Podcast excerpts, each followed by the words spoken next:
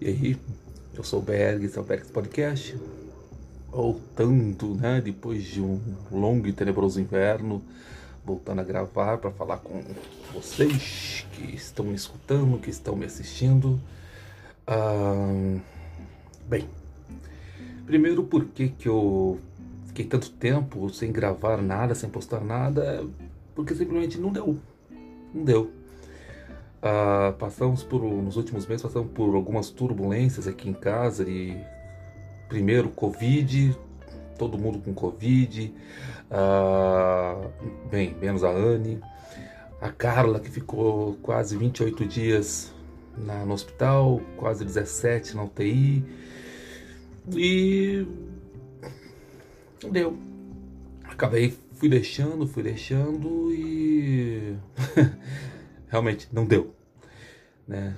Não foi descaso, gosto de fazer isso, faço o podcast porque eu gosto, realmente é uma coisa que me faz bem e ajuda algumas poucas pessoas, mas ajuda, então é uma coisa bacana.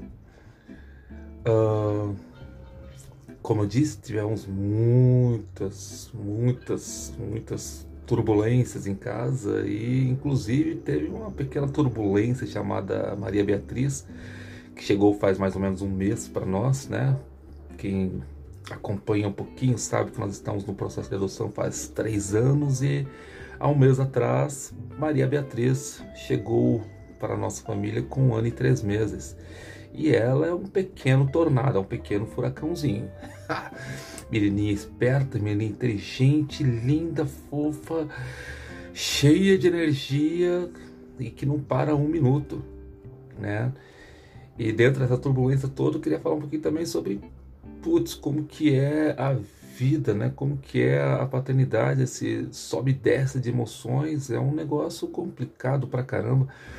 É um negócio difícil vezes de lidar, né? E eu já lidava esses meses atrás com a questão da adolescência das meninas, né, da Sofia e da Anne, que tem sido um desafio porque chega uma fase que parece que elas querem não querem mais o contato, não querem mais estar com você, não querem mais conversar contigo. E comecei a ficar bem, bem angustiado com isso, né? E aí veio a Maria Beatriz. Falei, uau, tipo, né? Vou ter um chorozinho de novo. E cara, Maria Beatriz não é muito chegado, não. Não é muito chegado, pelo menos na minha fuça, não. Ela, infelizmente, ela veio sem saber o que é carinho. Sem saber o que é ter uma pessoa é, disposta a se dar por ela. E tem sido um desafio para a família, né? Graças a Deus com as meninas, né? Com a mamãe, ela se deu, foi super tranquilo, tem sido bem mais fácil. Comigo agora é que ela está começando a vir, a, a, às vezes pedir colo, mas é, aquela coisa de, ah, é, vou ter um chorozinho de novo. É, eu sou, sou meio babão mesmo e tenho vontade, gosto do chorozinho ali. Mas infelizmente é, não é assim que funcionam as coisas, né? Na paternidade não é, não é dessa forma. É, cada idade tem uma tem os seus desafios, cada e desafios diferentes. Como eu disse, já outras vezes eu tive problemas em conseguir seguir essas idades, essas, esses desafios da, da idade que elas estão passando. Vezes, muitas vezes foi complicado para eu entender, para eu conseguir é, me portar da maneira correta para aquela idade que elas estão, né, é, estão passando literalmente. E agora com esse desafio de ter as duas adolescentes mais um bebê, né, um bebezão em casa, tem sido realmente desafiador para mim. Tem sido, às vezes eu acho que eu perdi muito a mão em relação à paternidade de crianças menores, né? Porque tem hora que a paciência vai no limite, chega aqui e aí tento respirar, colocar a cabeça no lugar, mas às vezes eu tenho que simplesmente falar. Teve já um dia aqui em casa que eu falei, mãe, ó, pega aqui porque eu não tô dando conta. Né? né? Não sou perfeito. Oxalá fosse perfeito. Não sou nada perfeito. E tem sido realmente um sobe e desce de emoção ferrado. Eu que tenho lutado contra uh, né, a, a TAG, é, me vi entrando num, em uma situação de depressão de novo, porque as coisas às vezes não caminham, é, não se, parece que não se encaixam. E aí os pensamentos ah, viu só, esse negócio de, de, de adoção é complicado mentalmente, né? Ah, ela não vai te aceitar. É coisas ridículas, mas é, a depressão funciona dessa forma. Graças a Deus, a ansiedade tem sido controlada. Por outro lado, a depressão parece que ela vem tomando novas formas, tentando trazer novos pensamentos negativos e. Bem, paciência. Vamos andando e, e caminhando um passinho de cada vez, né? É, tem sido realmente turbulento para mim, para todos aqui em casa, mas para mim tem sido na, essa última semana, por exemplo, tem sido bem, bem difícil, bem difícil. Tem sido difícil lidar com uh, as correrias, as, essa, essa, essas, essas reviravoltas com a Maria, com as meninas, né? Agora com suas descobertas, a Sofia. Uh, universitária, a Anne com esse, esse, esse ensino à distância do governo estadual que é, não funciona, não funciona, não vejo funcionabilidade, não vejo mais paciência, as descobertas delas como, como pessoas, então tem sido um, um, um, um sobe e desce danado, né? É, e é isso. Eu sei que às vezes é complicado de lidar, tem sido complicado de lidar é, para mim com essas situações todas, porém é uma questão que é fato.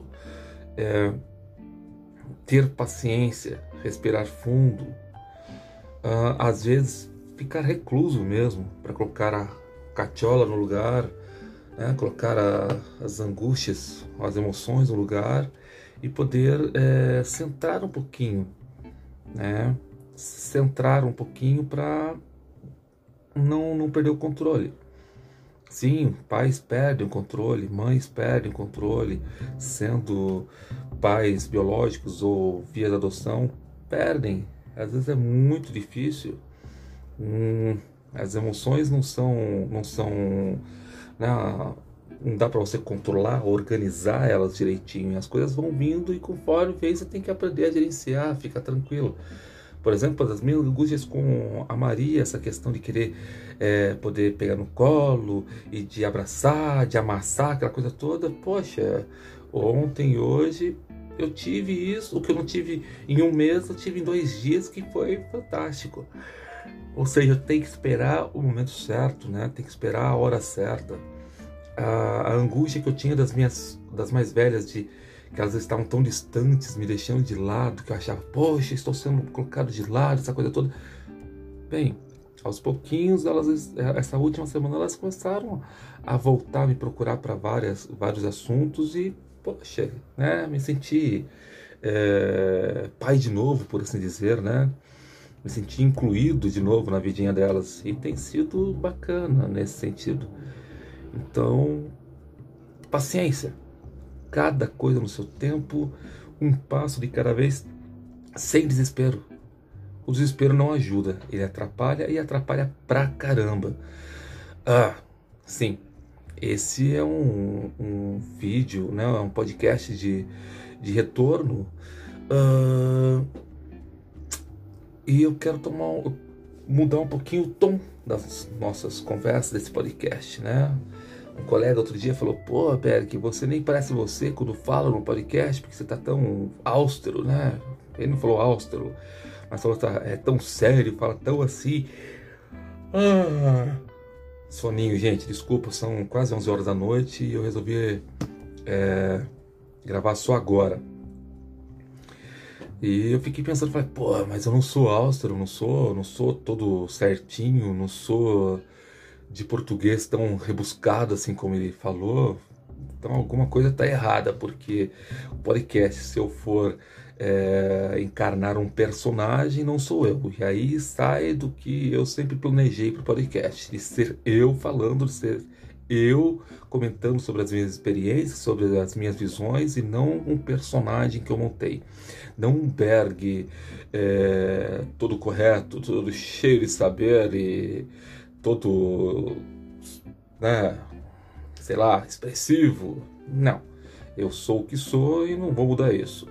Então, talvez esse, esse podcast ainda saia um pouquinho assim, nessa linha muito né, certinha, mas é, a tendência é que a gente tenha um seja um pouquinho mais leve. Não quero que tenha esse tom sério. É, se eu tenho tomado, se eu tenho tomado essa, essa linha, tenho que repensar um pouquinho e mudar um pouquinho. Né? Então, alguns colegas vão estar assistindo e me dando os toques aí. Então, você se de repente, pô, Berg, você não está aparecendo você, por favor, manda e-mail, manda mensagem, né? E me procura porque eu não quero ser artificial, não quero ser um personagem, eu quero me manter sendo eu mesmo. Bem, para o retorno, paro por aqui. Um Beijão grandão para vocês, um abração fortão e tchau, tchau.